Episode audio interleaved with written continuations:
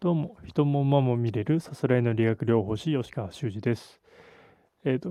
今日はまた先日参加したセミナー、ワークショップについて感想等を述べたいかなと思います。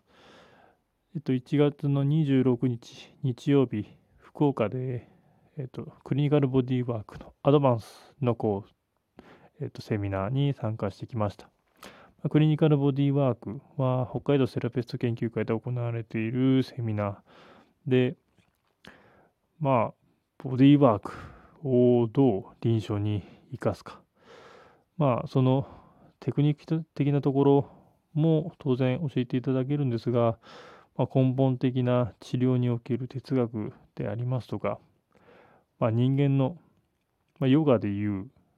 肉体という部分は、1.5%しか述べられてないっていうところの残りの98%以上は思考というところになりますのでそこへどうアプローチをするのかっていうところも、えー、セラピストとしては考えなければいけないのかなというところを学べる、まあ、非常に楽しい学びで、まあ、言うなら果てしない学びの旅になってます。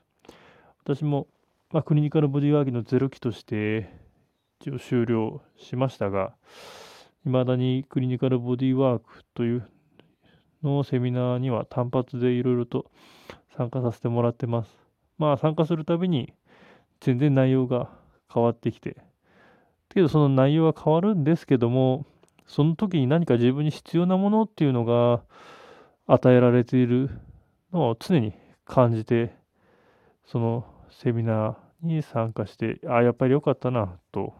思えることが毎回多いです。で、非常に楽しく受けられる。まあ、セミナーで楽しいっていうのはなんか変な印象を受けるかもしれませんが、本当にやっていくことに自分の体が変わっていくというのを本当に実感できます。こんなに自分はできるようになっているというか、自分の潜在能力に気づけるというのが、まあ、ボディーワークの凄さです。で、まあ、どうしても、まあ、大の規定学系と言われる、いわゆる筋トレに陥りがちなトレーニング。それだと、どうしても、まあ、限界があると言いましょうか。筋肉を固めて使ってしまう時点で動きを固動きを固定してしまっているので、動きを変えるっていう時にはやはり小脳系の動き、もう最小限の力で最大限のパフォーマンスを目指すレスイズモアの考え方で動く。で、脳が変われば、その動き自体も変わる。で、習慣が変われば、まあ痛みがなくなったり、動きが変わったり、今までできなかったことができるようになったり、可動性が上がったりっていうふうなところが目指せるかなとで、やってて本当に自分の体、まあ、ボディーワークに出会ってから、まあ、6、7年ぐらいになるんですかね。本当に、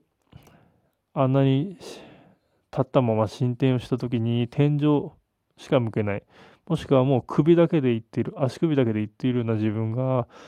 後ろの景色が見えるようになったというところだけでも、本当に大きな進歩になっています。で、それはボディーワークに出会って、まあ日々、自分でもその効果を実感しながら、毎日いろんなワークを、今までやったワークを思い出しながら、自分にこれが今必要なのかなっていうワークをやり続けた結果、まあ自分の体も変わったと。だからこそ人に伝える、患者さんに伝えていけるのかなというふうに思います。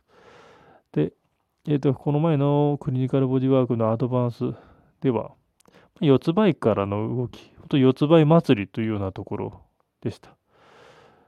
まあ、今まで、まあ、あんまり四つ倍でのワークっていうのは、クリニカルボディワークを受けていく中ではそんなになかったかなと思うんですけども、まあ、あそこまで四つん這い、まあ、だけでというか、四つん這いでの動きで、ここまで変わるのかっていうところ、あとは自分の癖ですね。ま、自分の場合は、右膝はあるんですけども、左膝が、ん？という感じ。感覚があまりなく、支えが弱いというような感じが受けましたい。や、本当に、まあ、自分ね、走ったりしてるんで、まあ、右膝を一番早く痛める感じなので、まあ、右が強いのかなとは思ってましたけども、もっと左がね、強くなると、まあ、走りも楽になったり、あるいはいろんな動きの癖も変わるのかなと思ってます。で、